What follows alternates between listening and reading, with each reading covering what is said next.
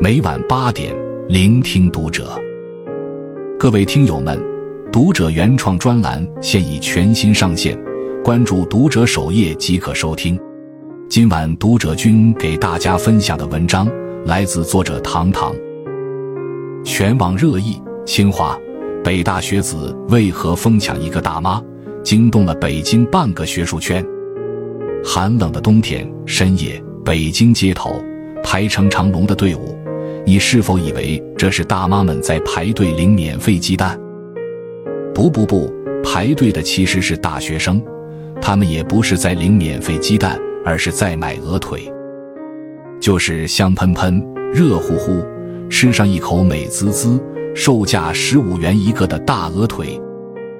你可别小瞧这鹅腿，他凭一己之力引得清华、北大、人大三所顶尖名校的学子相互争吵。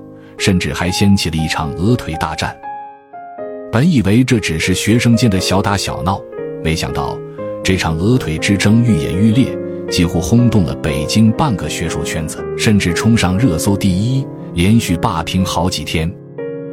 据说引发大战的是一位阿姨，她原本一直在人大、北大门口卖鹅腿，可最近他突然换到清华门口去摆摊了。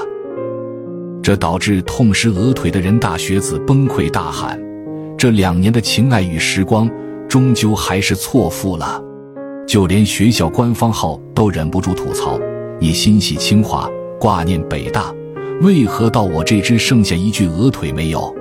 北大学子不甘示弱，他们声泪俱下，只求阿姨快点回来卖鹅腿。可惜，人类的悲欢并不相通。赢得鹅腿阿姨宠幸的清华学子，此时尾巴都要翘到天上去了。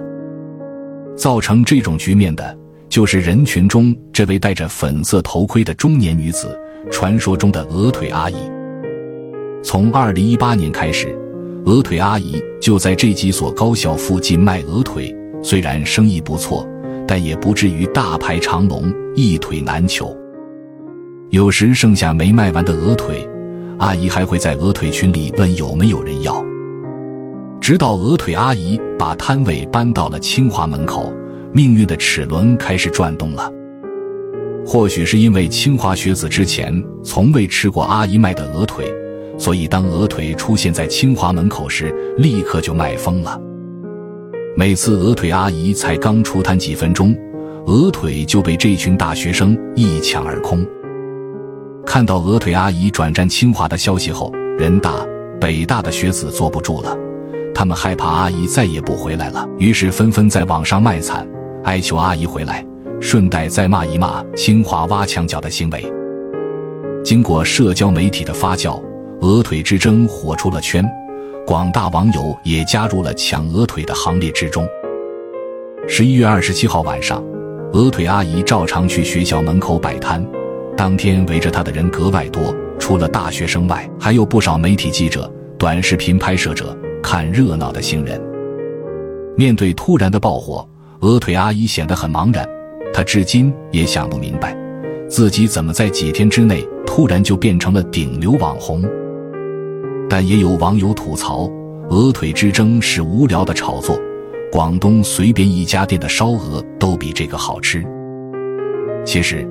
鹅腿到底有没有那么好吃，并不重要，重要的是在流动摊贩购买夜宵所带来的乐趣，以及让大学生感受到的生活烟火气。据了解，学生群体有较大的夜宵需求，却面临着供需不匹配的矛盾。有学生表示，大家这么舍不得鹅腿阿姨，主要是因为学校周边的夜宵种类太少，只有麦当劳之类的快餐。比起汉堡和薯条，鹅腿更具有城市烟火气。上海财经大学数字经济系教授、数字商务研究中心主任崔丽丽表示：“鹅腿阿姨现象的出圈，一方面是味道上的稀缺性获得学生追捧，另一方面，本质上是在讨论一座城市烟火气的问题。与其说鹅腿阿姨的爆火是炒作，不如说是一种必然的结果。”这几年，城市烟火气和地摊经济越来越被大家重视，不断涌现出的蛋烘高奶奶、烤肉摊大姐、葱油饼小妹等摆地摊的网红，也都显示出了大家对城市烟火气的喜爱。值得夸赞的是，在了解到学生的需求后，中国人民大学立即自主研发了烤鹅腿，并宣布每天下午在食堂售卖。就连人大旁边的北京林业大学也准备开始研发鹅腿了。这是一个很好的现象，它意味着各大高校越来越重视学生生活的实际需求了。对此，《人民日报》评论道：“在保证食品安全的前提下，丰富优质美食供给，让学生们吃饱吃好，这是高校提升后勤服务育人水平的题中应有之义。”总的来说，这场由大学生牵头的鹅腿之争。没有弥漫的硝烟，而是各种搞笑和玩梗。它不但没有引起大家的反感，反而给大家枯燥无味的生活增添了不少乐趣。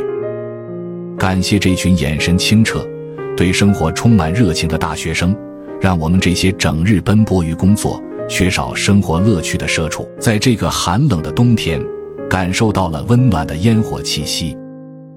关注读者，感恩遇见。